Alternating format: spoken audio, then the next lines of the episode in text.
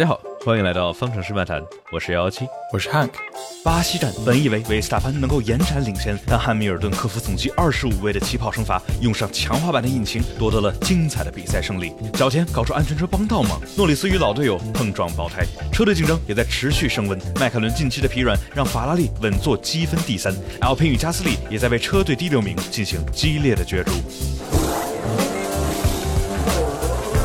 墨西哥站好像氛围很好，但是最终的比赛相对来说比较一般。那巴西站真的就是氛围和比赛的精彩程度都是旗鼓相当，超级无敌精彩。我们在上一场里头，我们说，哎，巴西站假如维斯塔潘赢了这一场的话，那之后就一直可以拿第二就行了。然后我们想，哎，潘子潘子潘子应该稳了呀，对吧？然后没有想到巴西站这个整个周末真的可谓是跌宕起伏，对吧？又是汉密尔顿的尾翼风波，然后又是冲刺排位，然后又是梅奔的积雪引擎，就。可以说是跌宕起伏，但是汉密尔顿这场可以说是极其精彩的发挥啊！对的，然后让我们哎呦，冠军赛哎，其实还有悬念，还有看的，我们还有对，还还有还有相当多可以看的。我觉得就是今年这么多场比赛到现在是第十九场比赛了，我们唯一一个能够找到的重复的一个一个主题啊，就是下结论别下太早，别着急，变数非常的多，对吧？当我们想的是哎呀，维斯塔潘可能要可能要悬，然后维斯塔潘连连赢了好几场，是，然后当我们想的是哎呀，维斯塔潘应该稳拿世界冠军了，然后结果。梅奔掏出来一个超级无敌机械引擎，这个我们待会儿会好好的聊。就是梅奔，或者说至少说汉密尔顿啊，为什么这个周末这么快？然后我们就直接进入主题，我们来说比赛瞬间。OK，那我们说比赛瞬间的话，没有跟那个银石或者说意大利这个怎么说呢？没有说争议那么大，但就是还是得说，呃，维斯塔潘跟汉密尔顿这俩这两个世界冠军的直接竞争对手，然后两个老冤家吧，算是在赛道上又是碰上了。不是真正这个肢体上有接触啊，也不是车的肢体上有接触，是两个人在赛道上面想开同一个地方，但是呢，两个人都没有开过去，是什么呢回事呢？第四十八圈的时候，两个人呃在入四号弯，这时候韦斯塔潘在前，汉密尔顿在后，然后呢。汉密尔顿想尝试超越维斯塔潘，这时候速度其实是非常快的，加上 DRS，维斯塔潘走内线，汉密尔顿走外线，维斯塔潘杀的非常非常的晚，然后呃，相当于根本没贴到 Apex，没贴到弯心，走广了，相当于汉密尔顿在外线的话也是做了一个避让动作，然后也是跟着维斯塔潘一块走广了，我们就就看见镜头一切，两个人都绕到这个。就绕到都不知道哪儿去了，就就越越野去了。这次，对，有人朋友说从南京路开到北京路，差不多是这样，就反正不知道在哪边绕了一圈，然后花了好长时间回来。那我们来讨论一下吧，这个维萨潘汉密尔顿这块儿，呃，谁的锅呢？哎呀，这次这次确实好像是银石的那次反了过来哈，这次是谁在弯心？上次是汉密尔顿弯心，这次呢是维斯塔潘在弯心。然后其实都是一个，我觉得都是稍微冲冲过了，他他确实是有点过不去了，就是非常的类似嘛。上一次的话是是汉密尔顿在走内线，然后速度快了，而且没贴到完心，然后相当于碰到了外线的维斯塔潘。这次我们正好相反，这次维斯塔潘在内线也是速度快了入弯，然后没贴到完心，然后只不过他这没贴的没贴到有点猛，有点多，然后这个差一点碰到了在外线的汉密尔顿。然而就是说，虽然说我们说哎这次跟银石非常的相近，但是区别是。啥呢？区别是在于外线的车，这次是汉密尔顿，而汉密尔顿选择了主动避让。对，就是我，我还是像我视频里头说的，就是今年的话，你要说速度，说稳定性，说这个把这个车辆的性能每一场都压榨出，压榨到最极限，我觉得韦斯塔潘基本上是毫无疑问的是更优的那一名车手。但是说要说在争冠军赛里头，说到这个呃，考虑到大局，然后去在轮对轮里头去让车，这是我觉得韦斯塔潘唯一的一个缺点，就是他。他是打死不会让，我就觉得是，就是确实，就像银银石那次就是嘛，他他他也知道，他也知道汉密尔顿在那里了，他还是选择了就继续走他的赛车线，叭撞出去，就是冒冒。比较大的风险来去来去来去做嘛，当然的话，那一次和这一次的话，呃，相当于他们两个需要冒的风险不大一样。这一次的话，维斯塔潘是领先这么多分进来，领先十九分进入到巴西站的话，就是假如他们两个人都出去的话，这其实对维斯塔潘是是再好不过的结果。因为在巴西站的话，我们看起来是汉密尔顿是基本上是非常占优，稳稳的想去想去赢的。那假如这一场里头，假如他们两个人都出去了的话，意味着汉密尔顿少了一场能够把他落后的积分追回来的机会。那所以说，我觉得韦斯塔潘这里头这个操作，一是他本来就是就不想让的性格，对吧？嗯。然后二是这个，假如他们俩都出去的话，其实对他有利。所以说，所以说这块他带了这么多速度入弯，然后相当于两个人都出去了。但是就是我觉得这块争议就没有太多争议的点，因为还不像是这个之前银石啊，银石的话，这个也是被调查，然后也是给了汉密尔顿十秒钟的惩罚。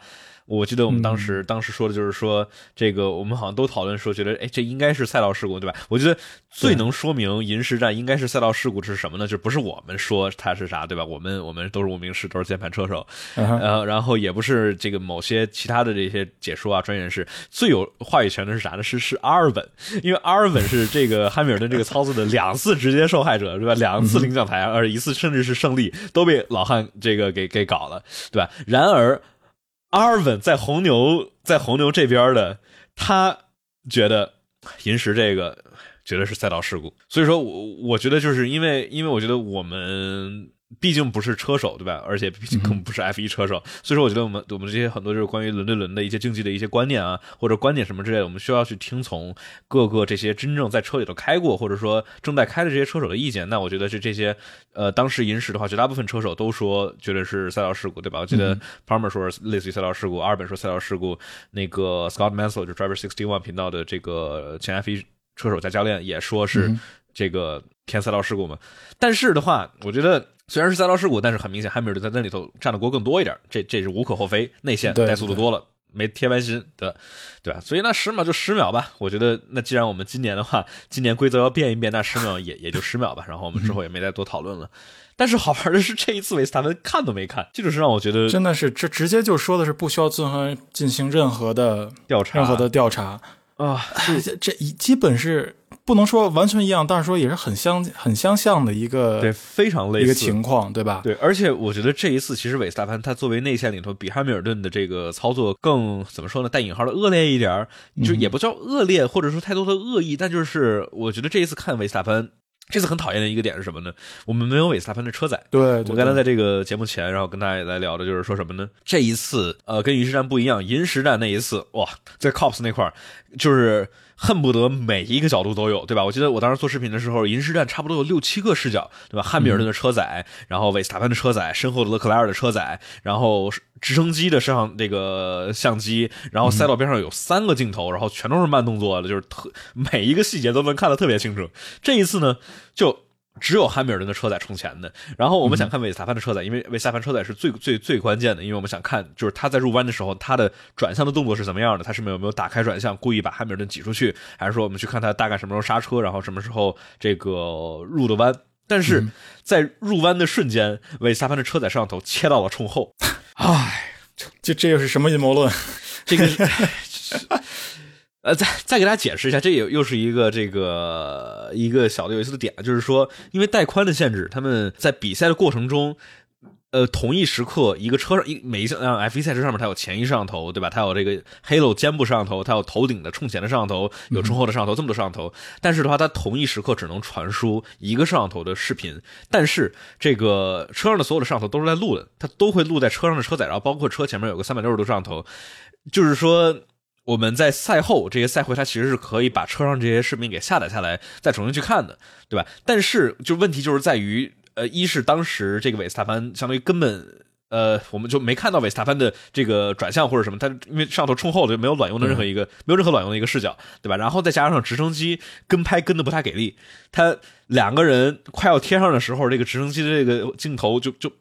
没跟上，对，只剩一辆车了。各种因素加起来，就导致我们就是没有太多足够的呃视角来去分析这个事故。但就是说，我们就光从汉密尔顿和这一个仅有的一个不大不咋地的这个直升机视角来看，就看起来维斯塔潘这这这弯是不太能过得去的。就是他带进来的速度和他是选择刹车的点啊，就是我觉得在这个银石汉密尔顿过 Cops 的时候，他很明显速度快了，没提到弯心。但就是他假如在带一点刹车的话，我觉得他应该是能够不出太多赛道，能够过 Cops。而今天的话，维斯塔潘这四号弯，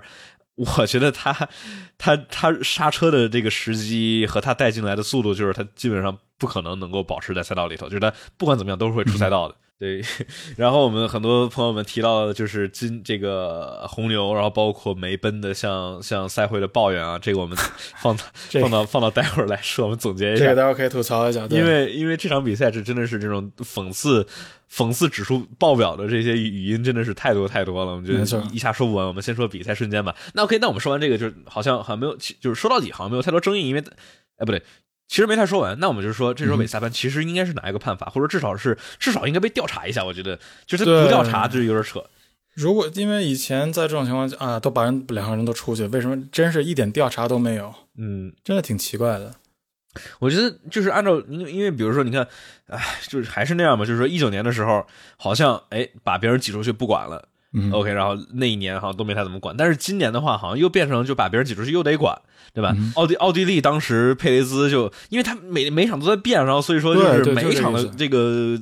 这判罚标准都不一样。嗯按奥地利的来说，那就是哎，你是你你只要没给外面的车，你只要没给外线的车留空间的话，你就要就要给你五秒钟，或对吧？嗯或者你得把这个位置还回去。当时是直接给诺里斯五秒钟，然后给给佩雷斯直接给了两个五秒钟。对，然后，然后包括就是从赛道外获得优势，这也是一直是要你看，比如说美国站的美国站的塞恩斯，然后或者第一场在巴林里头的维斯塔潘四号弯超汉密尔顿，或者就是这些赛道外获得优势，这都是要求把东西还回，把位置还回去的。嗯，是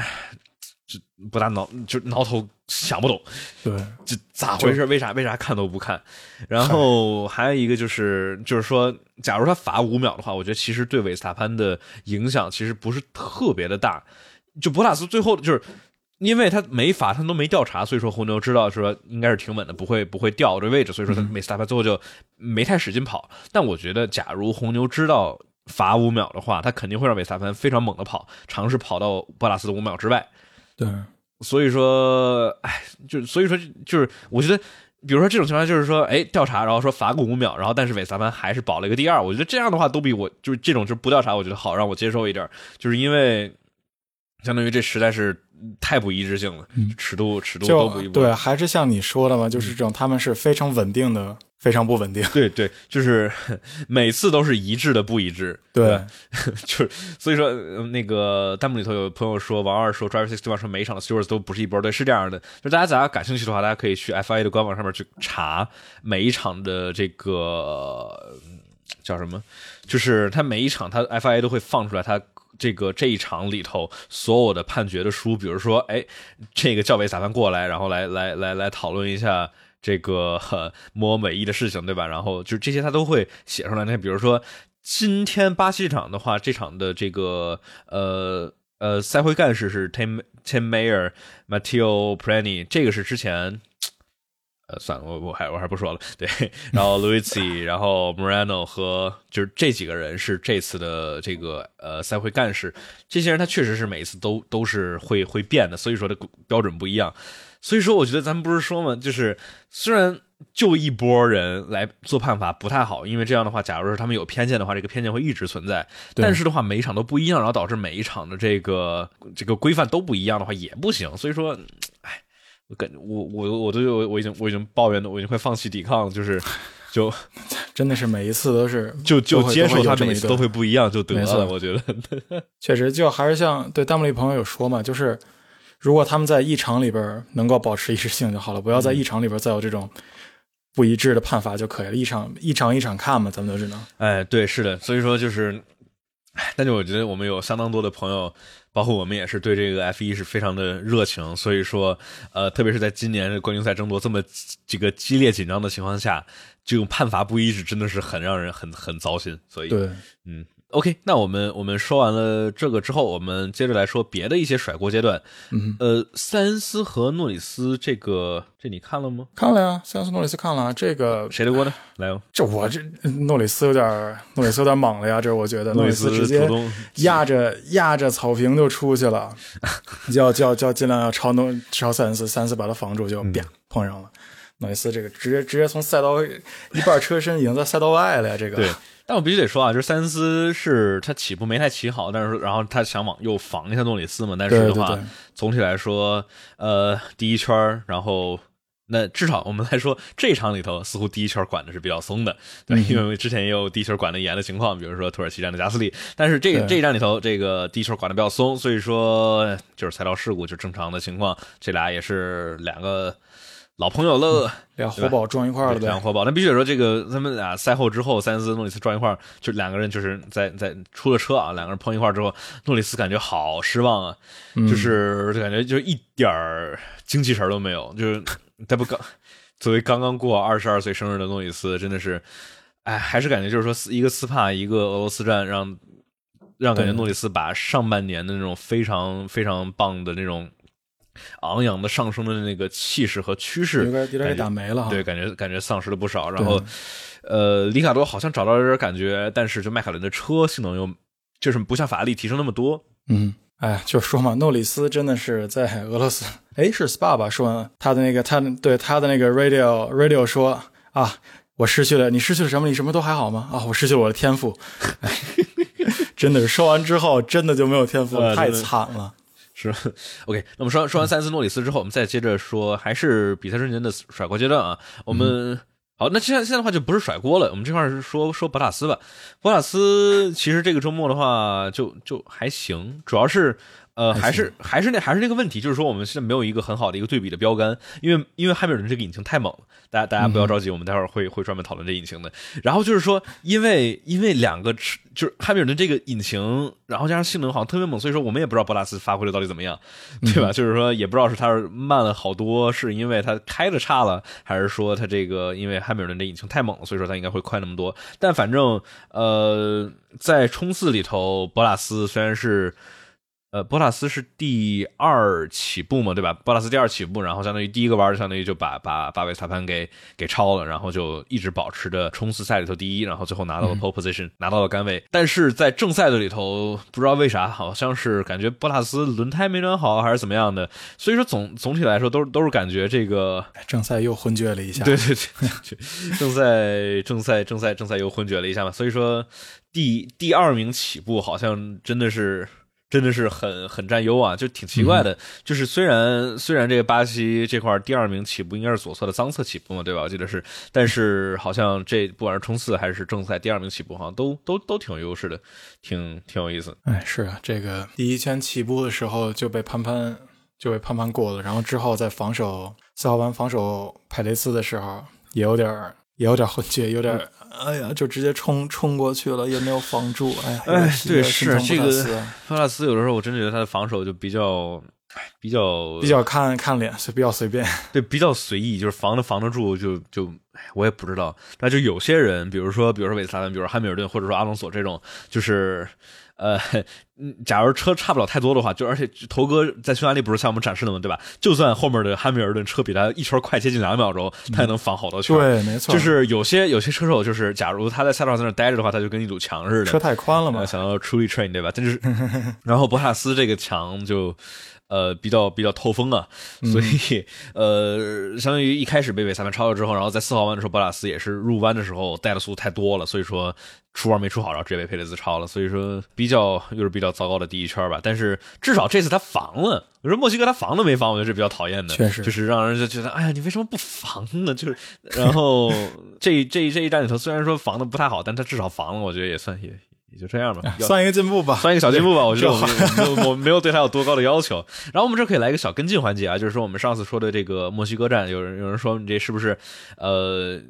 不应该锅全让博拉斯背？就是还是那个，就是说我我没我一直觉得就是博拉斯是一名很优秀的车手，只不过他有的时候就是确实这个防守让人觉得看人看不懂。然后我我们虽然说看不懂，那我们来尝试猜一下为什么上一场墨西哥博拉斯防的那么糟糕。我觉得还就是说他们之前梅奔。加上博拉斯，加上汉密尔顿商量商量太多，想太多了。特别是博拉斯，我觉得博拉斯。在梅奔，他真的想的太多了，他又得类似于不能威胁汉密尔顿的地位，然后还还得对他不太威胁得了，但是就是说没错，不能不能在这个赛道上妨碍到老汉，然后还还得类似于尽可能的去去挡维斯塔潘，但是还不能挡太过了，因为他匈牙利已经撞出去过一次，然后那次让他的口碑不是太好，然后就是我觉得我觉得他就是他想的太多了，然后又不能进一号弯的时候又不能挡住老汉，然后又不能完全丢位置，所以说我早点刹车得了。对吧？然后所以说雪上加霜的，然后里卡多还把他转了一圈，所以说就是，我觉得他想太多了，老工具人了，是这样。对，作为作为工具人来说，确实是得想得多，但他有点没有处理过来了，比较惨。是的，OK，那我们说完了第一圈之后，然后相对来说比较稳定的一些啊，但是哈密尔顿的话是真的真的没闲着，冲刺赛里头，呃，从他从第二十位起步，但是到一号弯的时候，他就已经超了四辆车，就是真的是太猛了。然后在正赛的时候也是，呃，博塔斯一开始掉俩位置，但是到第第几圈来着？第三圈、第四圈吧。然后汉密尔顿就已经追上博塔斯了，就从第十名就咔咔咔咔咔三下五除二的法拉利疯狂追、迈凯伦什么玩意儿的，哎，二话不说直接超了。然后呢，就给跟博拉斯换了个位置，然后就开始追佩雷兹了。然后这时候佩雷兹，我就相信佩雷兹是非常绝望的，因为他一直整个周末一直知道梅奔的直线速度超级无敌快。然后十六圈的时候，佩雷兹绝望的向队伍请求：“求 求救救我，救救我，能不能给我来个救救我？” 要给我拉一段吧，让我让我出让我冲一点，我真的压力太大了。对，主要是，哎，这时候韦萨曼其实挺难的，因为韦就不太可能让维斯塔潘慢下来再去透一下佩雷兹，没错。但就是看着佩雷斯就是手足无，就是怎么说，就是算是手无寸铁吧。因为毕竟直线动力上干不过的话，那是真的就干不过了，就是没他没啥可防的。所以说，呃，他请求说能不能能不能能不能给我来个 DRS，但是维斯塔潘没有慢下来啊。但是的话，就必须得说，我们老说这个二号车手，虽然说你全年光看最后的成绩来说，似乎是至少是上半年啊，博拉斯肯定是比佩雷斯要强得多的，上领奖台。什么之类的就更稳定，当然跟佩雷斯适应新车，嗯，因为测试时间短，不大好适应有关系。但是的话，二号车手里头，呃，佩雷兹的比赛比博拉斯精彩多了。对观赏性来说，真的是，真的是，就是博拉斯的话，防守我们刚才不也说嘛？就是很。很随缘，但是佩雷兹的话，防守其实全年的话，就算是最开始佩雷兹没太找着感觉。你像当时阿塞拜疆也是一整场比赛都一直在防，基本都防住了老汉。然后前几场里头土耳其战啊，那那几个被老汉挤，差点挤进站，挤进站的那一次防守很漂亮，那次防守很漂亮。对，就是。知道知道这个风就像什么？这个他能能不能防住老汉，这是非常至关重要的。对他队友韦斯塔潘的冠军赛争夺是非常重要的。所以说，感觉每次佩雷斯真的是很真的是很努力，在在这里的进行防守。所以说，这块老汉。叫什么？十八岁的时候超了佩雷兹，一号玩超了佩雷兹，但是佩雷兹就是为什么说这个巴西 Interlagos 这个赛道非常的漂亮？也是我们之前老说各种各样的，就是好的赛道是什么呢？就是说能够允许这种呃来回的交交错，比如说巴林，比如说匈牙利，比如说，然后包括这次这个巴西站，就是你。它这个大直道，一点二公里的大直道上面对吧？大的这种倾斜弯，一直是能够让 DRS 发挥作用。然后进一号弯的时候是一个左右左，一个就是一开始的内线，然后变成第二号弯的外线，然后又变成第三号弯的内线，来回交错。然后三号弯之后又有个 DRS，意味着假如一号弯被反超，也就是这里的佩雷兹对吧？在十八圈的时候被汉密尔顿超了之后，他在三号弯出完之后，他变成了后车，他去拿了 DRS，所以在四号弯之前。重新反超了汉密尔顿，所以说这是非常非常精彩。我觉得这是我们大家想看的轮对轮的竞技，而不是直道上后车开着 DRS 嗖就过去了。哎，就 DRS 就是总是总是以这种情况被诟病嘛，就是说哎，这种一键超车，但是一键超车嘛，这种情况就是可以可以真的真的是有这种互相交交错，一会儿在你在前，一会儿我在前，啊，这种真的很漂亮。今天这场比赛真的太漂亮了。对，但是必须还是得说这个汉密尔顿的车和汉密尔顿的技术。呃，就无就类似于毫无毫无破绽啊！当时在看 Sky 解说的时候，当时马丁也是非常眼力尖的是，哎，这块佩雷兹在四号弯重新反超了汉密尔顿，非常漂亮。但是他这里头应该用光了他的电池，下一个直道上应该要遭殃。果不其然，汉密尔顿就是我觉得汉密尔顿这也是非常的精美，就是他为什么我们一直在说整个周末汉密尔顿的发挥特别漂亮，就是固然是车。快是快，但是也跟他的操作也是有非常大的关系。就是他能够谁都不碰，对吧？因为你想，你从第十位起步，这是最混乱的，最乱的，没错。就前面十个人，后面九个人，你。就全都是车，然后你能够谁都不碰，谁就是啥幺蛾子不出，三下五除二的超到前面来，然后类似于去在该去冒险的地方冒险，然后该保守的地方保守，然后这块就是嘛，这块的话四号弯汉密尔顿是基本上一点防守都没有，就让佩雷兹四号弯过去了，因为他知道这时候佩雷兹哎用光了他的电池，果不其然，在之后这个十二号弯出完。汉密尔顿咬的特别紧，用了他的电池，然后这时候佩雷兹是毫无防守之力，然后一号位汉密尔顿就过去了，这是一个非常非常漂亮的两圈的超车对。，确实在这一圈，汉密尔顿的这个赛车智商真的是啊，真的很高。对，江海就是江海尔老德纳嘛，就是维斯塔潘和汉密尔顿，这真的都是再顶尖的不过的顶尖。当然，我觉得我又又提到这个了，就是说汉密尔顿跟维斯塔潘两个人的轮对轮，就是嗯。我们到现在来看，其实啊，其实没有太多次一个周末里头两个人车差不多的情况，要不就是红牛快。要不就是梅奔快，然后因为这两个人他太强了，所以说假如车快的话，他就快；假如就就出去了。对，就不很少会出现那种，就是假车有这能力，但是他没发挥出来就不存在，对吧？没错假如这个周末没奔车快的话，就就肯定汉密尔顿赢，基本上。没错，假如是这个周末红牛快的话，就基本上稳汉稳维斯塔潘赢。所以说，你看，比如说我我们来来过一遍这个今年啊，你看巴林站，两巴林站对巴林站，我就是少少数的一个两个车都差不多的，对吧？对然后所以说我也是特别特别精彩的，到最后悬念不断。嗯但是呃，意意大利的话，这不往后就前面两两两站都都都有点打脸，前面两站都是都是汉密尔顿有点失误，一个是维斯塔潘让车让的有点手软，意大利就伊莫拉是这个汉密尔顿有失误，对吧？但是葡萄葡萄牙站。梅奔更快，所以汉密尔顿赢了。西班牙站梅奔更快，所以说汉密尔顿赢了。摩纳哥、红牛更快，维斯塔潘赢了。然后阿塞拜疆是这个倒霉哎阿塞拜疆是倒霉倒霉，这没办法，对这跳过。对，然后跳过法国站，呃，红牛更快，红牛带来了升级，引擎升级，系统升级，红牛更快，然后维斯塔潘赢了。奥地利两场奥地利都是红牛更快，这个维斯塔潘赢了。英国站虽然碰了，但是整场来看的话，不管是正赛速度还是排位速度，都是呃汉密尔顿更快。当然，我们这后面两个都碰了，我们先不说啊。比利时，呃，至于。比利时也不说，没有没有比利时，没有比利时。荷兰站红牛更快，对吧？不管是排位还是正赛，都是红牛更快，所以说维斯塔潘赢了。然后俄罗斯站梅奔更快，然后汉密尔顿赢了。土耳其站梅奔更快，博塔斯博纳斯赢了，对，但是就是对吧？呃，因为因为汉密尔顿在后面。对美国站红牛更快，维斯塔潘赢了；墨西哥站红牛更快，维斯塔潘赢了。虽然这个对不过这站的话，巴西巴西红那梅奔更快，然后汉密尔顿赢了，所以每次都是真的是必须得说啊，就是这让我们看今年的。呃，一我们一遍一遍的说，然后也是，但是一遍一遍的我们看到，就是两个在他们领域里头最顶尖的车手、最牛的车手，把他们各自的最优秀的机械发挥到最极致。然后，嗯我觉得我们能够去实时的去看直播的目睹二零二一赛季，我觉得真是三生有幸。我觉得就是混动 V 六时代以来，从一四年以来。大家忍受了一四一五一六，总总该来点来点好的了。然后在混动 V 六时代的最后一年，真的是来了年很好的，很很感动。总得是这种收官之战才好看嘛，还挺好的。是的，是的。OK，我们说完了这这这么多之后，呃，再提一嘴安全车重启怎么样？这个比最后一个比赛瞬间说，嗯，安全重启我觉得特别好玩，就大家假如那个感兴趣的，就是红牛的安全，就是巴西站的时候，红牛是一二嘛，对吧？第一维斯塔潘，第二佩雷斯，跟阿塞拜疆有点像。然后我我觉得红牛他们绝对是商量好了，因为他们俩在暖胎的节奏都是一毛一样的，就是对我我觉得他们肯定是要不是有商量好什么暗号或者什么之类的，反正就是说，呃，安全车重启，维斯塔潘操作就是毫无破绽，然后佩雷兹跟的也是非常好，我不知道他们是怎么来去同步的，因为因为假如他们拿语音来同步，比如说三二一走，这个是不是也行？但是这这样的话，隔壁台应该都能偷听到。对，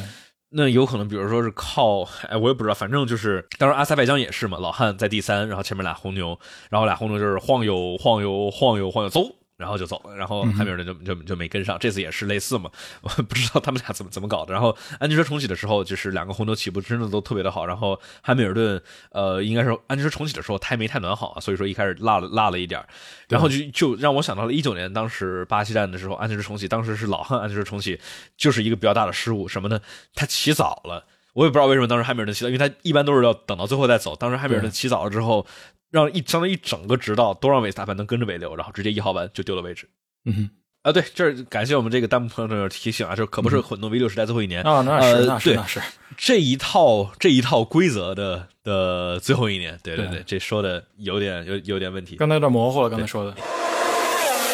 那我们说完了，说完了比赛瞬间，我们来进入到我们的下一个环节——纵观全局和比赛花絮。我们来讨论一下汉密尔顿这场怎么怎么车这么强。那么说这个之前，我们来插播一个广告啊，在这里头，大家在苹果播客平台或者喜马拉雅上，麻烦大家给我们来一个五星好评，来给我们评价的话，这样能对我们节目有很大的帮助。播客平台上，我们看已经看到非常非常多大家对我们的评价，也非常感谢各位对我们的支持。然后大家可以在爱发电平台上直接支持我们的节目，搜索“方程式漫谈”，然后我们给我们爱发电上面发电的粉丝们一个小的福利，就是方程式漫谈的抢先听版本，就是我们直播之后就会上传未剪辑的抢先听版本。这样的话，大家在第二天早上就能听到新鲜热乎的比赛回顾。然后呢，大家可以来加我们的 QQ 群九七零二九二九零零，这样的话，我们直播和新内容上线都会在群里头通知大家。OK，我们说完了，说完了小广告啊，回来我们说回来来说纵观全局比赛花絮，我们就来说老汉吧。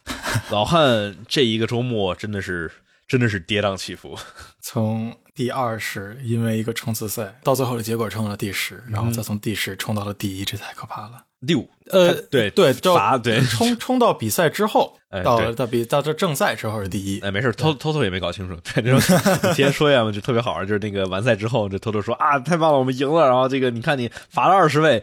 都都能赢。汉汉密尔顿说，呃，嗯其实理论上是二十五位。你说 好吧，真的是这抠挑刺儿真的是 对？但反正确实是啊，就是说整场周末必须也得说是梅梅奔很掉链子，就是这个关于尾翼的这一块儿，就是嗯就有可能一个原因是这个周末呢，他们这个运输出了点幺蛾子。运输有点运晚了，他们一般来说应该是周三左右就这个东西就到了，然后周四拆装，然后做媒体发布会，然后把这个车装上，然后把这个什么，把这个车库啊什么都布置好。但是这次他们是周四的中午。好多车才到，然后我记得是阿弗塔尔吧，他还是阿伏阿阿法罗密欧对吧？阿法罗密欧他们周四的下午才拿到他们的法拉利引擎，所以说就是延延了将近将近一天嘛，所以说导致他们很多车队是周四晚上熬夜才把车和车库打好的，所以说不知道是不是这个，然后导致梅奔这尾翼搞得出点问题，因为博拉斯的尾翼就 就就是合规的，对吧？他们俩用的这次用的是同一同一个规格的尾翼，然后呢，这个再跟我们听播客的朋友们解释一下，这块我视频虽然里头说了，但是这个拿拿拿语言来解释一下什么呢？老汉这次为什么为什么被取消规则了呢？因为它这个尾翼不合规。什么规则呢？是尾翼在 DRS 开启的时候，上翼片和下翼片之间的这个空隙最大不能超过八十五毫米。然后呢，怎么检测这个八十五毫米呢？就是对吧？这个八十五毫米其实理论上你可以拿尺子量，但是它不是拿尺子量，它是什么呢？它是拿一个叫塞规，就是一个小的圆盘，然后后面跟了一个呃测力计，然后呢要求是拿这个圆盘顶着这个开口往里头顶，用十牛顿的力顶。假如圆盘没过去的话，十牛顿力都没过去，OK 没问题，对吧？这个整个尾翼从左到右每个地方都顶顶顶顶顶顶顶。都没过去就 OK，尾翼尾翼合规。假如你某一个地方顶顶顶，突溜进去了，完蛋，不合规，就不合规了。汉密尔顿呢就是这样，他这个尾翼的中间没啥事儿，他两边一就一侧，这边上这个塞龟给怼进去了，对吧？然后而且就是而且是小于十牛的力怼进去了，就意味着他的尾翼不合规了。然后就是这其实是就是这个周五当时争议的点啊。就是当时我们这个大家看我 B 站动态刷屏了，因为确实好多朋友在关注这个。当时这个不合规是不合规，对吧？当时我们想的，哎，赛规既然怼进去了之后，那很明显这不合规，取消资格得了，对吧？嗯，哪有那么多事儿？然后后来发现，后来发现，哎，排位完之后小侦探，某一个红牛的家伙手有点欠，学习了检察官维特尔，对吧？然后摸了摸自己的尾翼，嗯，这样的弹性，然后摸了摸梅奔梅奔的尾翼，嗯，是这样的，然后就出问题了。当然的话，最后的判决是肯定就呃，就是排位完之后，这个是 Park for Park Ferme 阶段，就理论上这些人都不应该碰这个车，但 FIA 也承认，就是说之前他没太怎么管。所以说，这个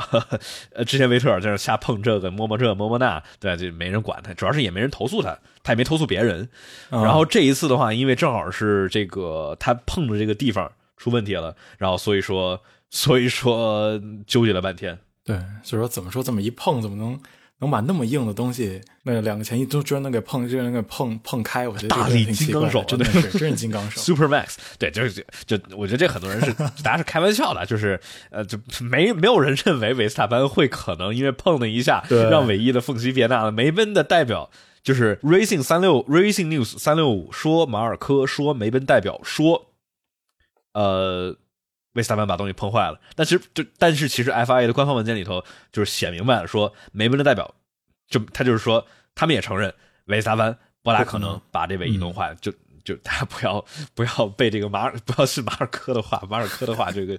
对吧？马尔科的嘴，骗人的鬼。对，嗯，就是就大家都知道，就是韦斯塔潘碰着一个不可能把他碰坏了，就瞎扯。但就是因为他这个就。按照流程走嘛，按照流程走是都不应该碰，所以说这个让我当时不就说嘛，就是假如他不碰这个，当天晚上这判决就肯定就出来了，就直接取消资格了。说刚刚刚说完第一天，对吧？然后呢，这个排位里头，汉密尔顿速度看起来挺快的，但是我们大家也没想什么。然后在冲刺赛里头，我们是发现，哎呦我去！这太快了，这是这是 S F 九零版的梅奔吧？这咋回事啊？怎么 怎么这么快啊？然后也就是也开启了，估计我们接下来的一整周都会要讨论这个，就是梅奔梅奔怎么怎么这么快？然后必须得说，这是让我们知道了为什么博塔斯是换了开了那么多套引擎。嗯哼，哎，以前都是说他是卖引擎的，但现在也终于知道是为什么了。对，真的是卖引擎的。所以说就是猜纯猜测，当然梅奔也没证实这个，但是我们猜测是什么呢？就是说为什么博塔斯老在那换引擎？没事闲着换引擎干啥？就是为了给老汉找出来。我们能把引擎调到多高，然后它还能撑住最后的三场比赛，就是为了干这个。然后他们挑了巴西站 Interlocks 这个赛道能够超车的一个地方，换个引擎，拿一个这个五位的惩罚。当然天算地算就就没算到这个这唯一没通过检查，然后罚了个二十位，对吧？当然最后这个引擎的这个。这个性能是完全的找回来了，这种总共罚了二十五位的劣势。然后冲刺赛的话，真的是从第二十位起步，他起步的时候是开的挺慢啊，就是那个侦察车的时候开挺慢，然后最后慢慢悠悠慢慢悠悠跑到第二十位，就必须得说上一站里头正好是偷偷在那抱怨说，哎，他们最后怎么那么慢？然后前面等的好凉。学会了，这就学会了。对，结果结果接下来的一场，汉密尔顿干了一模一样的事情。对，但是然后冲刺赛里头，真的是汉密尔顿左超车右超车。一开始大家都觉得，哎，他能够超到第十就不错。嗯，结果他没过一半就超到第十了。他一号弯就超了四个车，然后到最后是超了第七，超了第六，然后最后一个极限晚刹。当时我都觉得他又要锁死，就跟当时墨西哥站韦斯塔潘一样。然后他就。但是他没有锁死，他还是很稳的进一号弯超诺里斯，太漂亮了这一个冲刺赛，然后再加上今天的这个比赛拿了五位的惩罚，但是还是从第十名起步，非常精彩，任何的这个不该冒的风险都没有冒，然后所有的该走的线都走了，对，然后最后拿到胜利，真的是不管我觉我觉得啊，就是不管你支持维斯塔潘还是你支持汉密尔顿。今天这场汉密尔顿的发挥真的是，我觉得是对于汉密尔顿这整个职业生涯里头最难忘的之一，绝对是之一。嗯，很漂亮，这非常非常漂亮，非常漂亮。这我们待会儿中段点是不是可以再再再夸一下？那我们这块儿说，那我们就说这个汉密尔顿的引擎吧，对吧？嗯。这咋回事呢？我们刚才说的应该是博塔斯先试了之后，那他怎么把这个引擎调高呢？因为今年不是不能不能有引擎升级吗？呃，大家的猜测或者说有些人就就有点消息啊，小道消息是什么呢？就是梅奔是把汉密尔顿的引擎的内燃机的燃烧室的压力、燃烧压力给调高了，然后应该是通过这个，然后来类似于把燃烧和这个一些一些引擎上的参数调整了之后，让。整体的引擎动力据称是提升了接近十五马力之多，所以说这就是非常非常猛的。对，就是能够让在巴，因为巴西站七百米的海拔嘛，所以说大家用的下压力其实还是挺高的。就是梅奔的后哥级别的嘛，对，就是梅奔的尾翼基本上是摩纳哥级别的尾翼，但是在直线上拿着 DRS 能够比韦斯塔潘快接近三十 kph 的速度是相当的可怕。嗯，所以说这个积雪引擎是相当于怎么说呢？就是牺牲寿命，牺牲一定程度上的可靠性。但是获得了很大的性能上的优势，就是据说啊，就因为常规的引擎应该是应该是能跑个六七千公里左右，但是据说这一个汉密尔顿的这个积雪引擎应该是只被设计了只能跑只能跑两千五百公里左右，那就是我。但就还不知道他是能够满血跑两千五百公里，还是我觉得应该不是满血跑两千两千。如果跑到最后的话，我觉得肯定还是会有一定的对 动动力下降的，不可能一直都是这么。但是但是每一场比赛就跑三百公里的话，接下来也就三场比赛了，你加起来也就一千公里不到。你就算加上练习赛，你可以用用点之前的老引擎，我觉得这有可能就都行吧，就看他这个是不是能够保保持是巴西站的这个引擎级别的动力跑下接下来的三站。假如可以的话，那就真的是很强。那假如不行的话，那其实他可以还再开一个新引擎，对吧？接着积雪，然后罚个五名。你没错，现在现在来说，对于梅奔的话，这五名好像也不是特别重要，对对，马上就回来了。就看见他在直道上面没有 DRS，直接超了诺里斯。这一下子想说他的这个引擎引擎真的太快了，这他们真的无所谓了。对，是的，是的。哦，对，然后还有一个有意思的就是说，大家猜测可能是冲刺赛的时候，为什么汉密尔顿一开始那么猛，就是说可能是汉密尔顿装了更多的油，然后可能把这个呃 fuel ratio 怎么说？就燃燃油比燃油比，对，把燃油比调的高一些，就更更富有一些。我猜这都有可能，这都是大家猜测啊，这不是特别的确定。朋友问啊，就是说不怕爆缸吗？呃，梅奔肯定知道，最后的这三场里头，谁 DNF 谁就完蛋，对啊，Max DNF 意味着汉密尔顿就停稳，然后假如对，然后假如汉密尔顿就是汉密尔顿假如 DNF 的话，那他基本冠军赛就没了。嗯哼，所以，呃，所以什么呢？我觉得梅奔他肯定是考虑到了，就是不可能去冒任何 DNF 的风险，然后尽可能的把引擎提高。他不可能说，对吧？你说汉密尔顿一一六年的马来西亚站，这也没过太久啊，他肯定是历历在目的，对吧？所以说他不不可能去太冒风险。我我至少我觉得啊，对就没没啥理由。我们我们说到我们说完说完这个引擎之后，我们接着来说纵观全局。我们来说，那就看看这个大全局，对吧？我们看看整全年的这个世界冠军、车队冠军以及车手冠军现在的总体的一些概况。那么先说车手冠军吧。十四分拉近了一点，这一战里头拉近了拉近了五分，对吧？所以说这场比赛里头，巴西呃 Max 是十八分，第二名十八分，加上两分的冲刺的分，所以说二十分。汉密尔顿的话是正赛二十五分，所以说是相当于把这个积分的差距拉近了，拉近了五分。但是呃，车队冠军的话是之前上一站里头是只有一分梅奔的领先，但是这一站的话，一个一个对吧？一个第一，然后一个第三，所以说是把这个差距拉开了，拉开了，变到了十一分五二幺点五跟五幺零点五啊，对对对对，呃，是就是车手冠军，这真的是超级无敌的紧，就是车手和车队其实都非常的紧，其实都嗯不、都不是特别的确定，就是说还是啊，就是说接下来三场里头谁 DNF 了，谁就完蛋对吧？或者说谁假如没拿前三的话。其实都是就会很悬了，然后这块的话，假如他们两个人最后的这三场里头都是要不第一要不第二的话，那这里头汉密尔顿假如不想通过最快圈来角逐的话，他必须得赢接下来的三场比赛。假如维斯塔潘拿了一个第三的话，然后汉密尔顿的话就可以在一场比赛里头拿第二，然后还能够保证赢。但是的话，如果是三分之内的话，相当于韦斯塔潘就必须得必须得类似于不全拿全所有的最快圈，这样的话汉密尔顿才能赢。就是说，接下来的话会有很多很多种的组合，对吧？比如说汉密尔顿、维萨班或者博拉斯、佩雷兹这四个人，谁拿最快分，谁拿最快圈的那一分，然后谁拿第一，谁拿第二，就就会有很多很多种的组合。现在的话，三场比赛还是有很多种组合的，特别是今年有这多了一分，所以说很很纠很很纠结。而且今年的话，我们我们现在来算的话，基本上是那最快圈的分是会有决定性作用的。现在真的是就差这么一分两分的感觉了。对，但就是说，假如最后汉密尔顿、维斯塔潘，假如他们俩的分是齐平了的话，因为他们俩都是点五，假如他们俩齐平了的话，维斯塔潘会赢，因为维斯塔潘的话胜利更多，维斯塔潘现在应该是九场胜利，对吧？比汉密尔顿的要多，所以说，假如两个人的分是齐平了的话，那就看谁胜利多，那就是维斯塔潘赢。但是假如接下来那啥，接下来三场比赛汉密尔顿都赢了的话，那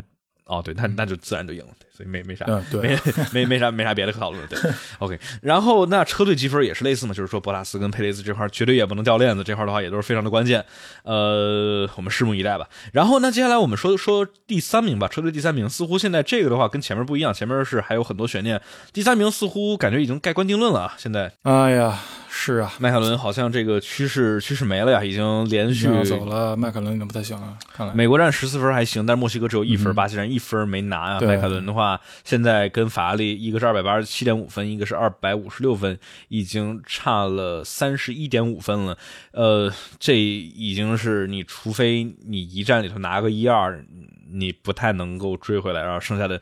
留给迈凯伦的机会和时间不是特别多了，所以我我真觉得，而加上我们来看这个趋势嘛，对吧？法拉利很明显是往上走的趋势，迈凯伦是类似于有点 flat line，有点上升没没劲儿了那种感觉。对，呃尤其再加上里卡多，还是他找还是不在适应吧，就 他找感觉找找有找点晚，太久了，这已经找已经找了找了多长时间了？就是说感觉还你看，比如说最后的这几场，嗯那个怎么说呢？里卡多跟诺里斯差的真的没有那么多了。我们刚说，对，我们光说这个分儿啊，你看，比如说这个的话是零十零零，诺里斯的话是六四幺幺，就都不咋地，两个人 就都没拿多少分儿。没错那就是至少排位里头，里卡多跟诺里斯也就顶多，比如差个一百毫秒、一百多毫秒左右，差的少多了，比之前。动辄差半秒这种，就就就对对对吧？所以说。还是就里卡多也不能严格上不能怪他，因为的话，今年测试时间确实那么短，而且对于他来说，车辆的性能很多特性都不一样，所以说很难去适应。所以他前面花了大半年去适应，然后好不容易好像手感好点了，结果迈凯伦的车辆性能就不不那么占优了，好像又炸了，哎，就比较比较比较。而且对，再加上法拉利这最近太稳定的发挥了，对，真是两个车手从。年初一开始就在稳定发挥，对，所以说一直是比较稳，比较稳，比较稳。虽然年就是上半年里头车没有迈凯伦好，但是两个人一直是两个人在在在发挥。二打一嘛，对，嗯，对，基本上二打一。那么说完二打一之后，我们来说另外一个一打二。这个我们来看 Alpine 对战加斯利，呃。加斯利基本上是加大师啊，加大师啊，加大师，加大师独自一人 carry。现在的话，我们看车队冠军，呃，车队冠军的话，Alpine 跟 AlphaTauri 现在是两个人，两个车队齐平在一百一十二分。然而，我们来看到这个 AlphaTauri 的一百一十二分里头，其中，哎呀，其中这 九十二分都是加斯利拿的。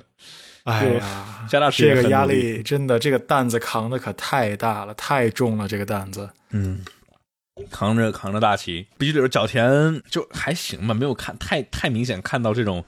特别明显的上升趋势，但至少没有往下走，就是就还行，所以非常非常非常稳定的在后面给加斯利加油。对，然而的话，我们我们说到角田，我们可以顺便顺便提一嘴，就是角田的这个这个安全车真的是给大红牛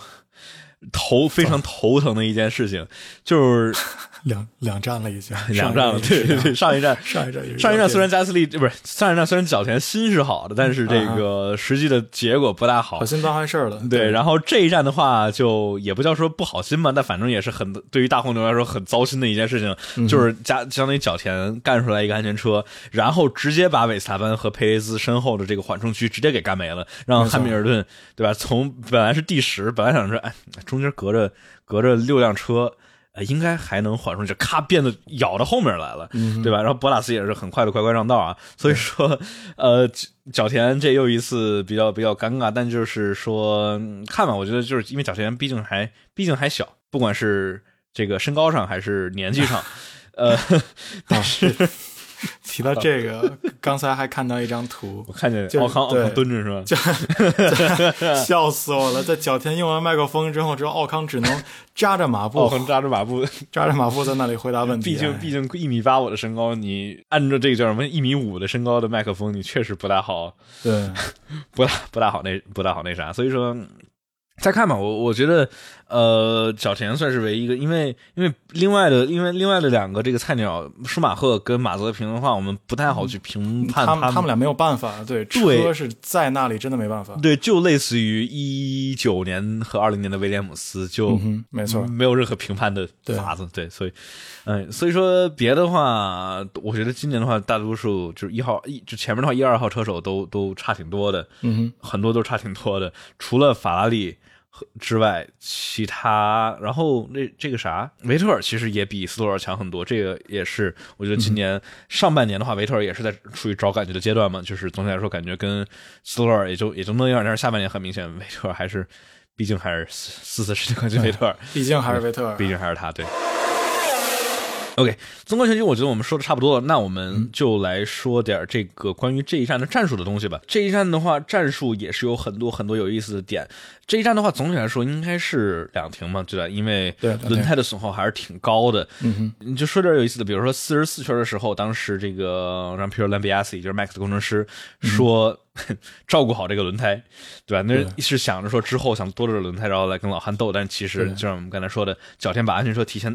不叫提前搞，就相当于提前让这个汉密尔顿接近回来了。对，所以假如不是那安全车的话，我觉得可能呃汉密尔顿追上维斯塔潘，然后开始完成超车，至少怎么着也得五十多圈才可能。然后对吧？然后假如维斯塔潘再防那一个，然后得六十多圈，汉密尔顿才能试他第二次，可能就得到最后了。那就是因为那个安全车，所以说让他们比较有点有点有点早于预期的汉密尔顿追上来了。然后还有一个好玩的就是汉密尔顿就那抱怨说说我要黄胎。对，之前的战术他们就说，哎呀，我要换，我就是估计他说什么什么什么 switch 吧，他估计想从想要换白胎，但是我要换黄胎。他没没听懂，当时邦诺问他说说，哎，你那个下一个换换胎，你想换啥？对，你想换啥胎？然后然后汉密尔顿来一个。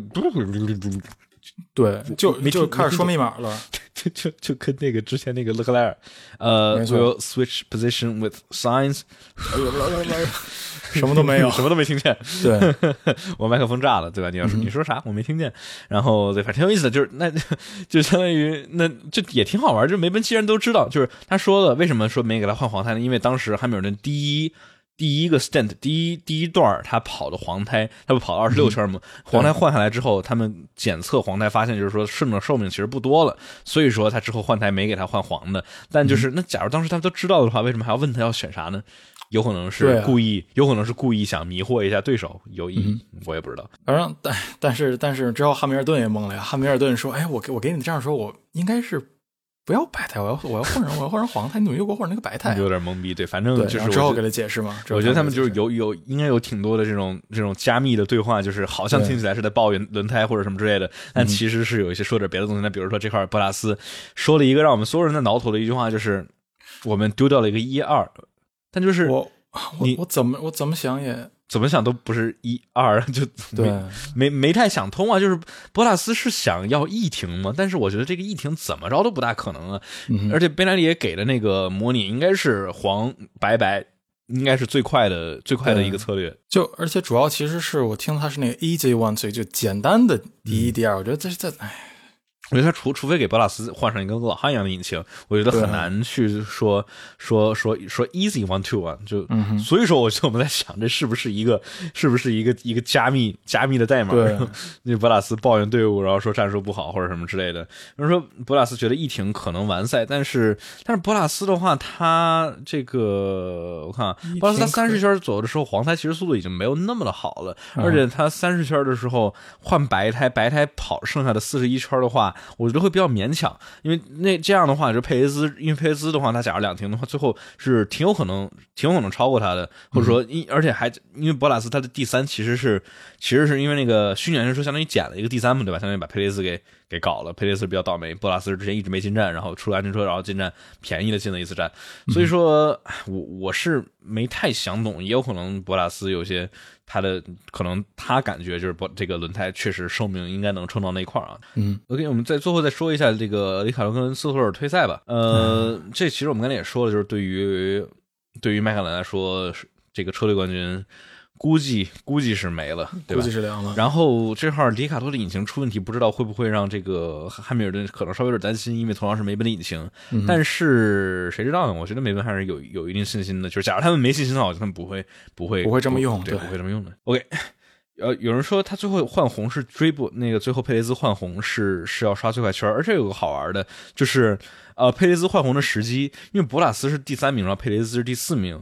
所以说就是佩雷兹这块是刷最快圈这儿啊是占优势的，因为假如博塔斯进站刷最快圈的话，他就会跑到佩雷兹后面，这样的话佩雷兹就可以不刷最快圈，相当于就、就保住了赛道的位置。所以说佩雷兹他是他能够决定什么时候进站，所以说他在六十九圈进站，这样的话在最后的一圈跑了个飞驰圈。相当于博拉斯没有没有办法说是佩雷兹进站之后再进站，对吧？因为他最后已经没、没时间了。嗯、有人说为什么红牛二停那么早就很激进的战术呗，对吧？我觉得就是他可能可能想，因为红牛的话，红牛对于韦斯塔潘的话，他他第二次进站相当于是白胎就跑了跑了十三圈，我觉得他当时可能是想防汉密尔顿 undercut 的，因为之前的话没红牛也不是没干过这个，类似于说是提前自己早进站，相当于碾碎了梅奔任何尝试 undercut 的的机会。嗯，但是的话，主要是车辆的性能差这么多的话，你 under undercut 其实都都不太有所谓，就是你啥样的战术其实都、都追不上。呃，我们现在说完了这个纵观全局比赛花絮，我们来说周末亮点。吹个老汉，肯定肯定要吹老汉。我们这儿回回个弹幕，就是说大家想听我们最后三站的这个分析，这个是我们放到最后的未来展望。呃，未来展望的话，我们会来分析之后的最后的几站，也不是太多了啊，就是非常已经已经快没了。最后几站谁的优势更大？然后我们可以再再再说一说这个。我们先说周末亮点，我们我们我们来来聊聊这个周末非常非常棒发挥的老汉。嗯哼，再说，终于一次冲刺排位赛之后没有什么幺蛾子啊，感动一下。但是哎呀，真是从冲刺排位到到正赛的话，老汉的速度真的没没什么，但加上车还是得说这加上车，但是真的是没有什么没有什么可吐槽。对，但就是我觉得很多很多人老经常说，就是，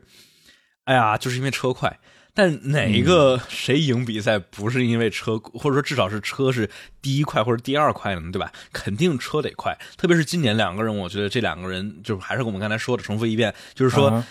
这个车技相当的情况下肯，定谁车谁车快谁谁基本上就是这样。然后你刚才说没有出幺蛾子，其实正赛里头没吃幺蛾子，但前面出了不少幺蛾子。对于汉至少对于汉密尔顿来说，哎，没错。然后正赛差一点出幺蛾子。假如汉密尔顿没让的话，没没没没直接直接对，就就放弃过弯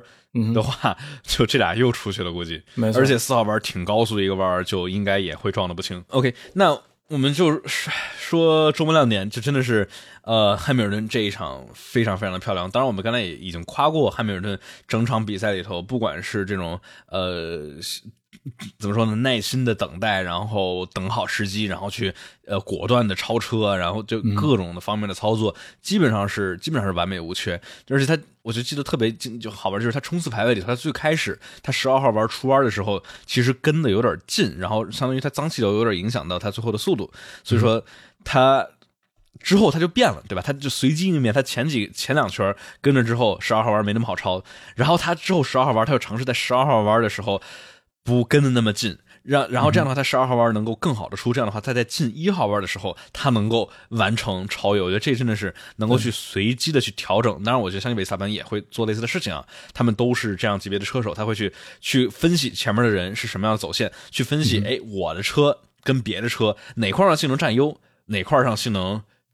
不那么占优，对吧？对基本上都占优，但是哪块占的优更多，对吧？它很明显，直线上速度更快，所以说要利用好直线上前的最后一个弯来完成最好的出弯，来完成最好的超越。OK，那我们说完了这个老汉这块儿，还有什么周末亮点呢？我觉得我们可以说一说，说说谁呢？我们说说法拉利吧，法拉利的稳定发挥又变成了这个，因为相当于梅奔红牛之后的这个车队，不管是之前的角田，啊，不是什么角田，角田没存在过，不 不管是这个之前的加斯利，还是勒克莱尔，还是比如说今天的这个两个法拉利车手，法拉利法拉利两停比较有意思，但最后的话也相当于也是没啥没啥大问题啊，对，呃，就很稳定，第五、第六、第五、第六，今天就比较可惜啊，今天又呃再一次没有当上了老四了。就就就就差一点，就差一点，就跟就跟是上场也是嘛，就因为加出了一个加斯利，没有了勒老四。今天是因为有了佩雷斯，或者是不是有了佩雷斯，没有了勒老四。嗯，对的，呃，就怎么说呢，嗯没太怎么看见他俩，然后也没有太多的这种那种车队的车队指令，然后要换地儿什么之类的，就没有太多 drama，、就很稳定的捞分儿呗，捞分儿呗，然后稳稳第三，稳第三的冠军赛。对，再再对再夸一下，今天法拉利传统技能有没有使出来，我觉得还挺好的。嗯、对，换胎，换胎换胎换胎下法拉利真挺快的非常稳定，特别稳定。对，就是那边那边大家说，这换胎的这个规则好像针对针对红牛，然后结果法拉利在从中受益了，不知道，非常非常占优。法拉利真挺好的，我觉得，我觉得没人愿意看到。就是虽然我们大家都二零年都在那儿开玩笑说法拉利拖拉机什么的，但我觉得没有人会太希望看到法拉利这么世界上最有名、最历史悠久的 F 1车队在在整个围场的后 后边在那儿转悠，对吧？对，大家肯定还是希望看到，如一七一八年、一九年的时候，法拉利在最前端去去进行竞争，也是、也是好。我觉得真的是，假如假如前面没有没有他们的话，确实感觉少少了点东西。你像，假如今年今年维斯塔潘、汉密尔顿，假如中间来一个再插个勒克莱尔的话，哇塞，那简直简直不敢相信那你想明明年的话，假如假如他们差不多的话是维斯塔潘、汉密尔顿、拉塞尔、勒克莱尔，然后再加个塞恩斯，嚯，这前面太棒了！当然也 也不一定，也有可能是某某一个车队，比如说也许哈斯就发现了一个漏洞，然后就稳好稳第家伙一，马瑟平、施瓦马泽特正式平马泽平第一、第二，呃这哦呦，这就好玩了。想一。想，嗯，太可怕了。我们这个直播间有朋友说，希望像一二赛季，对一二赛季真的是对吧？前七场里头七名不同的不同的胜胜利的车手，这真的是我觉得今年是离是虽然各个车队之间离得更近了，但其实是各个小集团是它还是各个小集团里头对吧？前面第一个集团是梅奔和红牛两个离得特别近，然后是后面的迈凯伦、法拉利两个离得特别近，然后是在后面的这个 a l f a t a r i Alpine 和这个阿斯顿马丁离得特别近，就是是三个小波然后后面是这个阿弗罗缪跟哈斯，还有威廉姆斯是离得比较近，对吧？它是四个小波，但是的话，一二年的话是前面当时莲花、迈凯伦，然后以及法法拉利就都都离得特别近，嗯所以说看看吧。但就是大家不要指望明年这个新赛季不是就这个一大批新规则，然后车队能离得特别近，不能像今年这样，因为今年那样是从一七年以来，基本上七八九零一第五年。相对来说比较稳定的气动规则，就是这一个总体来说车长，然后底盘，然后轮胎，轮胎的话也是从一九年都没有变过了。虽然今年的话加这个后轮加强了一点啊，但是的话就总体来说从一七年到现在就是车就是整体的气动规则是没太变化的，每一年有点小点修改，对吧？一八年加了个 Halo，一九年改了个前翼，二零年没怎么变，二一年削了个地板，但就是总体差不多。所以说规规则稳定的话，车队们都会。类似于趋于一个一个类似于就是现在有的这个规则里头最优的一些解决方案，比如说当时一九年刚换前翼的时候，对吧？当时说我去这个，比如说梅奔用的是 loaded wing，就是带带承载的这个前翼，哎然后发现发现法拉利和一批，那是法拉利，然后阿尔法罗密欧，阿尔法罗密欧那是最最最最最奇怪的一个前翼，就是不同的解决方案。但现在的话，基本基本上就是都差不多了。有人说最后一站故意撞车怎么罚？直接取消资格，这种东西就是就没有没有太多这个。对吧？就是因为这真的是呃，这有点过分。对，不太不太有人敢这么干。就是现在传，你要真正比如说，就是当然一四年的摩纳哥、罗斯伯格那那那一招算是比较比较比较精，但那个也是其实很多人都觉得是挺挺明显的一个恶意的，就是哎呀我杀晚了，但是你之前咋都没杀晚呢？你之前开那么好，你咋这一次你 你你晚了十米才杀呢？对吧？就。呃，他至但但他他至少罗斯伯格那个他他他他杀完他确实是锁死了，这不像舒马赫那不走心的，不走心的就停在 Rascas 了，就 切，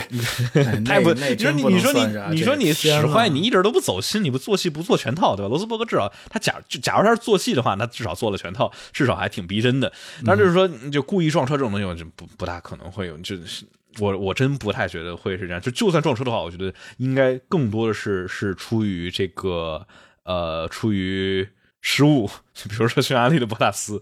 对有那么一句话怎么说来着？就是说，如果能归因于无能的话，就不要归因于恶意。就假如是能这个 能能拿这个菜来解释的话，就不要不要不要用这个，不要说故意，不要说故意。对，呃，OK，我们菜是原罪啊，菜是原罪。对，菜菜菜菜当然是原罪。对，主要是你假如是靠撞，然后那个拿世界冠军，然后假如被这太不光明了。对，假假如你被调查要被取消资格的话，这真的是得不偿失，而且污点特别多。像当时雷欧怎么就怎么就把这个车队给卖了呢？然后虽然后来又买回来了，但就是真的是零八年那个新加坡撞车，真是太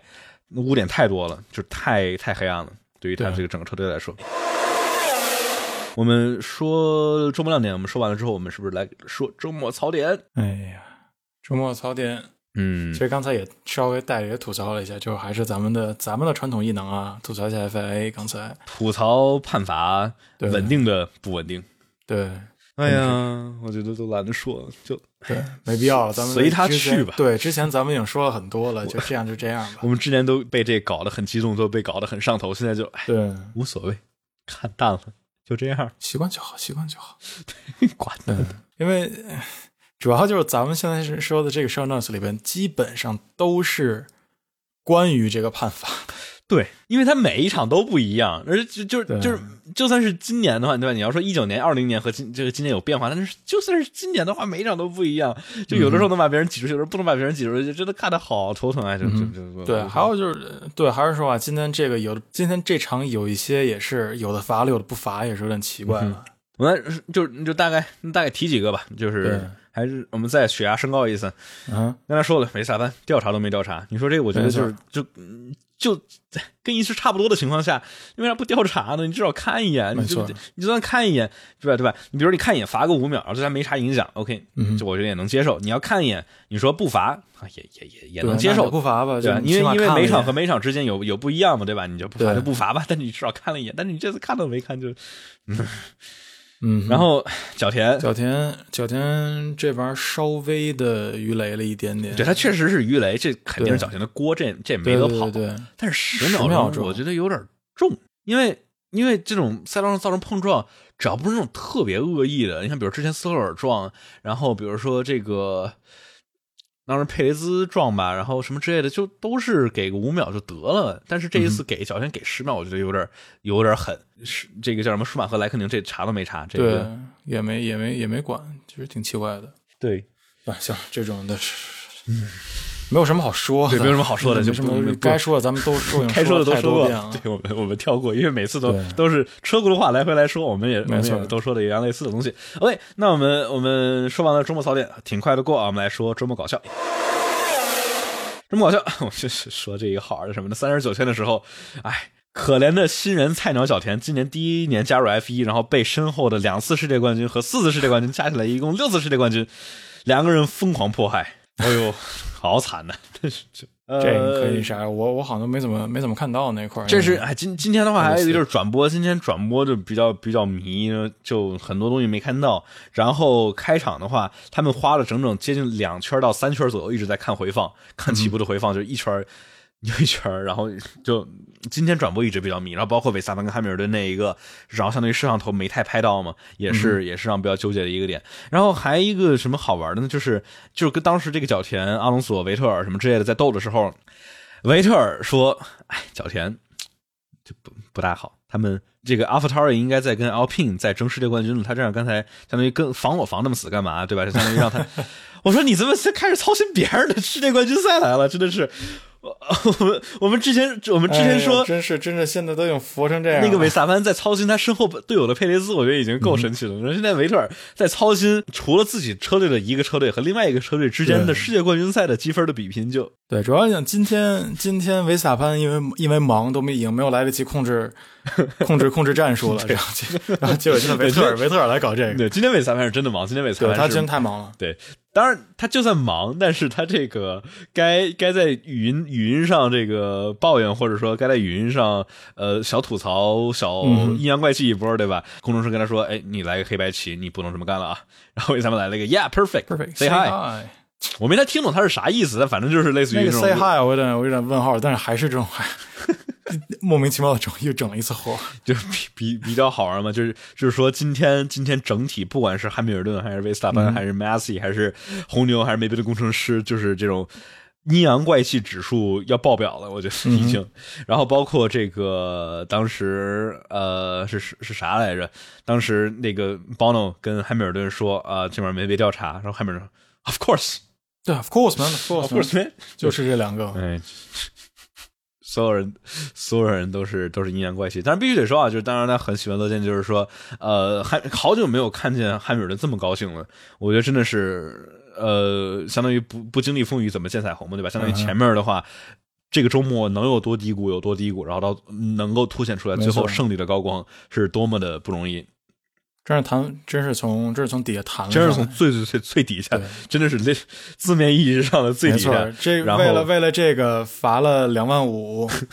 也可以了，就罚了吧。对，这个算是一个小跟进嘛，就是说什么呢？这个赛后嘛，大家汉密尔顿接过来一个巴西国旗，然后如同他的偶像一样，如同他偶像塞纳，然后他这一场的头盔也是致敬塞纳。当当然，他从进入到 F 1来，一直到二零一七年，一直都是黄色头盔，就是为了一是为了他在卡丁车的时候，他老爸能够更好的发现他，当然更重要的是致敬他的英雄塞纳。然后这场比赛在塞纳的主场国家，在汉密尔顿赢得他二零零八年世界冠军的场地上面，拿着巴西国旗，然后。呃，去挥舞也是也是让人感觉是很激动，就是真的还是那句话嘛，就是说我们像之前韦斯塔潘在荷兰站胜利，对吧？就是那一场里头，你不管是韦斯塔潘还是汉密尔顿的粉，你真的是在如此山呼海啸的支持情况下，你在主场观众这么多支持你的粉丝面前胜利，真的是很让人激动的。然后这一场也是，虽然这不是他的主场，但是巴西人民真的好像还是挺喜欢汉密尔顿的，虽然在零。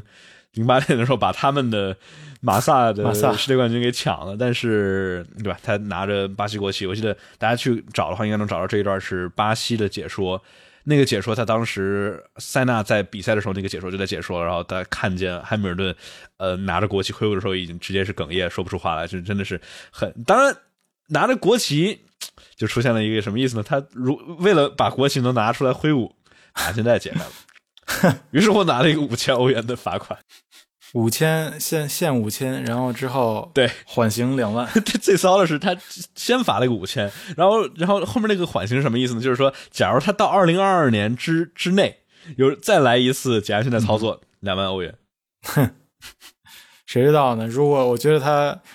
要这按这个，如果他最后赢了的话，他肯定还会再解，他该解的这两万就给就给了。那两万，他五万，他五十万，他都能给我对，去。对于他对于他来说，这点钱真的小小意思，小意思。就就类似于韦萨潘摸那一个尾翼五万欧元嘛，对吧？但就是没错，那个霍纳当时采访嘛，就是说，嗯，摸了个尾翼五万五万欧元，但是、嗯但是相当于汉密尔顿被取消资格，韦萨潘晋升到那个排位赛中第一名，然后他因为第一名拿的这个提成都比这五万多，是。对，因为红牛他们签，我记得就是说红牛他们签车手的时候，特别是韦萨班这些，他签车手的时候，他的这个底薪就是那种基础工资，其实没就是没有带引号那么多，对吧？相比之下，因为韦萨潘应该是二，他他今年应该是二十多 million 左右，然后加一堆 bonus。我觉得反正就是说他这个基基础薪资不是特别的高，但是他有一堆，就是比如说，哎，假如你赢了一场比赛，你拿多少提成，然后假如你拿这个拿了一个杆位或者什么之类的，拿多少提成，反正就是说，相当于汉密尔顿被取消资格之后，韦萨潘被晋升到那个排位第一，然后就说拿了更多的提成，就是嗯不止五万。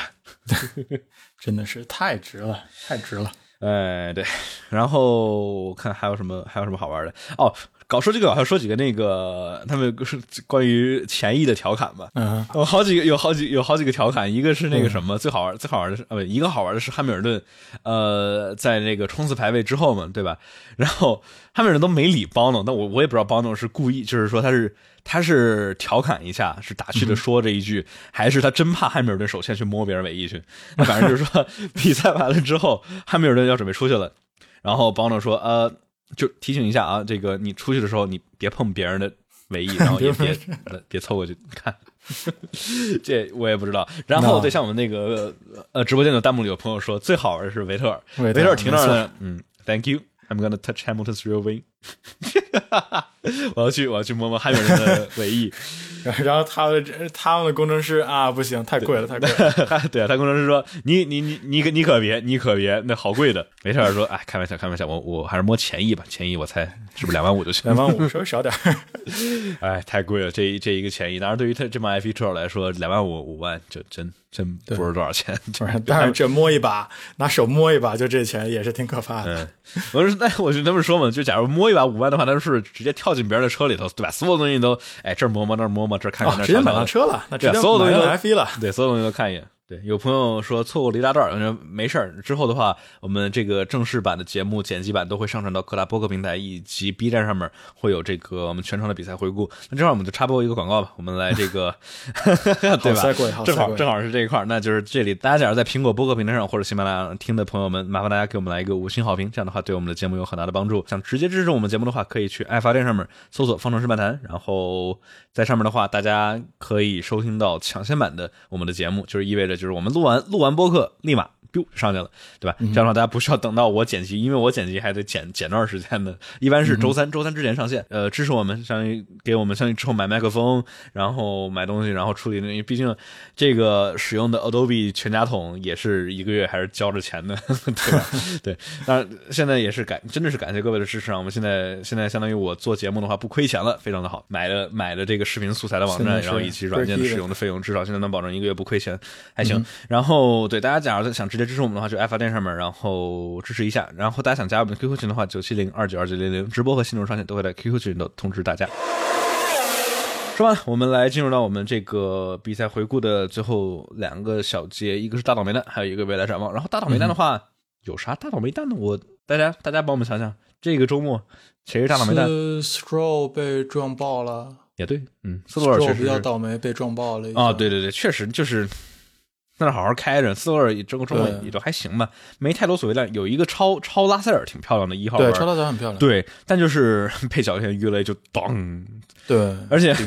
更是这个一开相当于一开始这个相当于被撞撞撞碎了几个导流板和气动套件，然后之后过了两圈之后，然后啪，嗯，剩下的几个气动套件放弃了抵抗就飞了，然后确实哦，汉密尔顿啊。这哎这相当于不是他自己的锅，然后那相当于是队伍的锅，然后结果尾翼因为零点二毫米，对吧？相当于一个非常非常小的一个，他也其实也比较倒霉的。对，这其实是相当倒霉。但是的话，他不倒这霉，我们怎么能够看到这一个精彩的发挥呢？对吧？相当于对我们过还没有人倒霉，但是对于我们来说，算是那就倒霉吧，倒霉吧，对，就倒霉吧。看你倒霉挺好的，因为最后最后对于他来说，结果还是还是很优秀的。我们朋友有说里卡多确实是，但是里卡多的话，整体这叫啥？整体周末其实也没有太多所谓好的发挥啊。我记得他之前是有人说潘子，潘子为啥没了呢？大家为啥会说潘子没了呢？潘子现在还稳稳的在，现在还是现在积分榜上还是还是稳稳的领先呢，对吧？那积分榜上还是领先了。十多少十四分嘛，对吧？还有呢，还有呢。虽然说汉密尔顿这引擎挺猛的，但是潘说潘子倒霉，可能倒霉在亏亏了点钱，亏点钱，他不他不在意这个，这五万块钱买个教训都行，对对，没错。嗯哼，然后叫什么？这块里卡多的话，我看看这是第几？他在第八名之后，他从三十四圈的时候就一直在第八名，然后在四十八圈的时候先掉两名次，然后就直接。直接直接退赛了嘛？就主要是引擎，但就是话第八名也不算什么太好的成绩，但就是确实是对于迈凯伦来说挺糟糕的，因为就好不容易有一个还有一个有一个分嘛，但是也没了。现在诺伊斯只是第十名拿了一个一分，然后有人说梅奔这优势翻不了了，主要是大家还记得我之前的那个那个预测吗？就是最后的几站就是也不确定，因为沙特、卡塔尔还有阿布扎比就翻新版的阿阿布扎比，没人知道到底会是啥样的，对吧？就是说大家记得美国站嘛？对吧？但美国站的话。呃，大家想的可能是梅奔更占优一点，但这个不是，是红牛明显更占优。主要是因为梅奔它那个，大家猜测啊，应该应该是赛道颠，然后所以他没法把那个悬挂调到足够低，来利用它这个尾部下蹲，对吧？所以说这是相当于大家没猜到的嘛。然后土耳其没人想到红牛居然那么拉垮，然后没人想到在墨西哥大家其实都想到，但是比如说红这个巴西站没人想到，相当于梅奔拿了一个这么猛的出来的东西。所以说就大家我觉得不需要太。太着急的下下结论，嗯，当然沙特沙特那直道确实是长，就是动力猛的话，沙特确实如果现在梅奔还能有这样的，确实对，应该应该会很很很好上。但是卡塔尔的话，我觉得就他一号弯之后，他一号弯之后不感觉都是都是中中高速弯嘛，对吧？卡塔尔的话，我感觉。我我真觉得应该卡塔尔两边半斤八两，沙特应该梅奔更占优，卡塔尔半斤八两，然后呃阿布扎比我觉得也应该是半斤八两，可能梅奔更占优一点。但是的话，主要是现在维斯塔潘他是领分领先积分的，所以说他接下来三场比赛他只要赢一场，他剩下的两场他只要拿第二就行，他就能稳世界冠军了。但是的话就不知道，就前提就是他们得他们得都都完赛，然后他们两个要不就拿第一，要不就拿第二。卡塔尔的话，对，真的是从一号玩之后就就。全都是卡塔尔对红牛真的是很重要的，否则的话，就假如红牛不想把这个呃，相当于冠军赛留到阿布扎比的话，就是卡塔尔。然后潘子严格意义上没算太倒霉吧，主要是他自己手欠，这怪不了谁。我觉得 他可能想着说，他妈凭什么凭什么维特尔摸那么多别人的车不被罚，我要被罚？但是就毕竟规则是那么写的，之前没管而已。然后之后要之后要好好管了。OK，那我们说完了，说完了这个大倒霉蛋之后，我们来说最后的一个环节，就是未来展望。我刚才其实也说了点了啊，就是未来展望。对，卡塔尔哈，对，巴库不是梅奔没把持住，是是汉密尔顿那那其实也是手欠是吧？呃，就那也是手但不是那种手欠，那其实那其实严格意义上来说是相当于梅奔的人机工程设计的有点问题，就是那么重要的一个按键，你居然能够在升档的时候碰上，对，这其实是个挺大的问题。就我觉得那个老汉虽然是老汉自己的手指头碰着的，就是就 fat finger 了嘛，对吧？但是 呃，我觉得那还是相当于梅奔这个按钮设计的绝对是有问题。他其实奇怪，就为什么为什么之前几年没碰着呢？今年两次，对那个俄罗斯对碰一次把自己的 Jackman 给顶出去了。对，卡塔尔指导也不短，但是。就跟巴西站似的，就是假如你看，比如说这个，为什么维斯塔潘能够防汉密尔顿防那么多圈呢？就是其他人防汉密尔顿没有能防超过两圈的，佩雷兹防了两圈，但是汉维斯塔潘防了接近十多圈嘛，对吧？看，这是因为维斯塔潘在第二个区块跑得很快。那我们再切回来一下啊，这个维斯塔潘在第二个 sector。从四号弯往后一直到十一号弯这一块中间蜿蜒的这一块中低速弯，维斯塔潘就红牛的车速还是更快的。然后所以说，相当于在这块汉密尔顿一般会丢零点三秒左右，相当于能够在大直道上汉密尔顿更快的地方，能够让他来一点缓冲区。当然的话，没能打太多时时候。但是我们来看这个卡塔尔站，就下一场卡塔尔站的话，一号弯之后，你看二号弯、三号弯、四号弯和五号弯都是很高速的弯。五号弯稍微稍微速度慢一点，然后六号弯是一个慢一点，但是七八九十十一十二十三十四都是非常高速的弯，十五十六，在十六稍微慢一点点的，然后是一个大直道。所以说这大部分是中速弯，然后有好几个高速弯，不确定，然后也跟赛道状况有很多的关系。这大直道确实挺长的，就是假如梅奔动力还能跟这个巴西站一样猛的话，确实呃对红牛来说不是特别的妙。但是哎，我觉得还是再看吧，因为跟调车什么之类的太有关系了。然后我们也不知道汉密尔顿的引擎是否能够这么样积雪模式的连续干三场比赛。嗯哼，或者就是说在在跑那么一两场之后，他还能剩下什么？这这一个一个隐形单元。嗯有人说跟巴林又臭又长的那个布局有点像，没？我觉得，我觉得还是他还是有点有有有一点类似于慢的。巴林那个那个外外围圈那个是就只有三个半弯 就那对吧？F 一里头多少年以来第一次又跑回来圈速近一分钟，那个、那个太太太猛了点有人说卡塔尔要是潘子第一圈没领先的话，角色就会带开，确实是这样，因为。因为你有直线速度的话，确实一是很容易超别人，二是别人很难超你。就是直线速度是非常难报，弯道速度的话，你只能在中间弯道的速度能够能够挡一挡，但是直道上有 DRS 的加持的话，确实挺难防的。所以说，这是为什么当时法国站啊，然后奥地利站啊，然后就是那那然后那几站，就是为什么这个当时说说红红牛相当于没有对手，因为梅奔根本追不上，因为那那几站里头。当时是红牛直线上干，这更占优势一点，所以说根本追不上。当时那几场里头，当时奥地利，呃，梅奔追梅奔超迈凯伦都有点悬。有人说巴林梅奔换胎诅咒，巴林梅奔 哦，是说那个萨萨基尔，就拉塞尔那 那那那真的是，哎，好家伙，嗯，那我们说完卡塔尔之后，当然卡塔尔的话，到时候他的比赛时间是晚上十点到零点，讨论一下，我们是比赛完之后录呢，还是第二天呢？要不还是第二天吧？十点到零点，零点之后我觉得没太多人看了。对，零点之后那啥还是，哎，只要只要我这边不出什么，不跟今天是出什么幺蛾子，我觉得没毛病。今天还好，今天今天全都赶上了，就就还不错。有人说卡塔尔是这周末，是的，大家没有没有看错。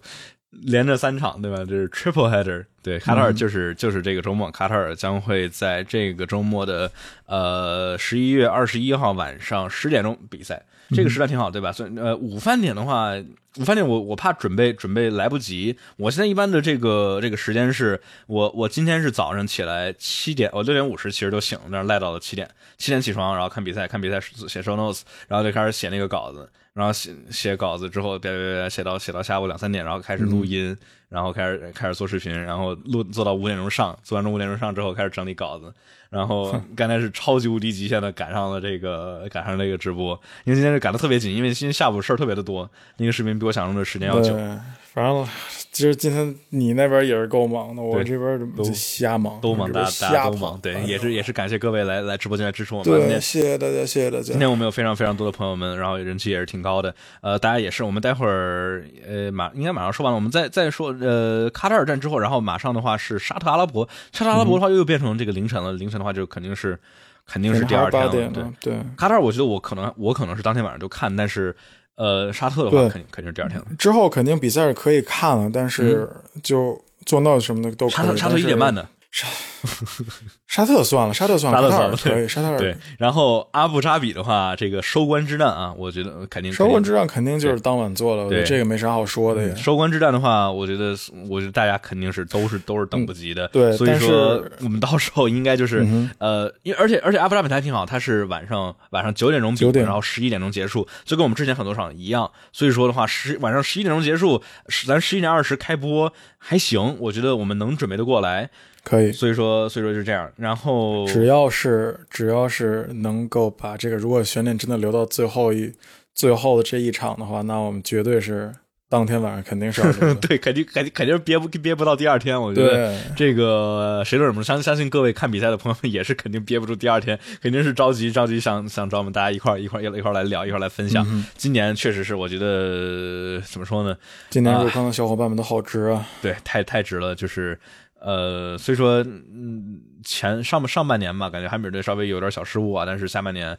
哎呀，两两边真的都很猛，两边真的都很都很顶，都很给力。然后围场上面的勾心斗角，对吧？举报你举报我的尾翼，我举报你的前翼，然后来回的交互，嗯非常非常好看。今天的节目就到这里，大家记得在喜马拉雅或者苹果播客平台上给我们来一个五星好评。每场比赛后，我们都会在 B 站直播录制比赛回顾，欢迎各位来互动和参与 Q&A 环节。在爱发电上面直接支持节目，搜索“方程式漫谈”，解锁播客抢先听版本以及问答环节音频，加入 QQ 群九七零二九二九零零，直播和新内容上线都会通知大家。那这次就是这样，我们下期再见。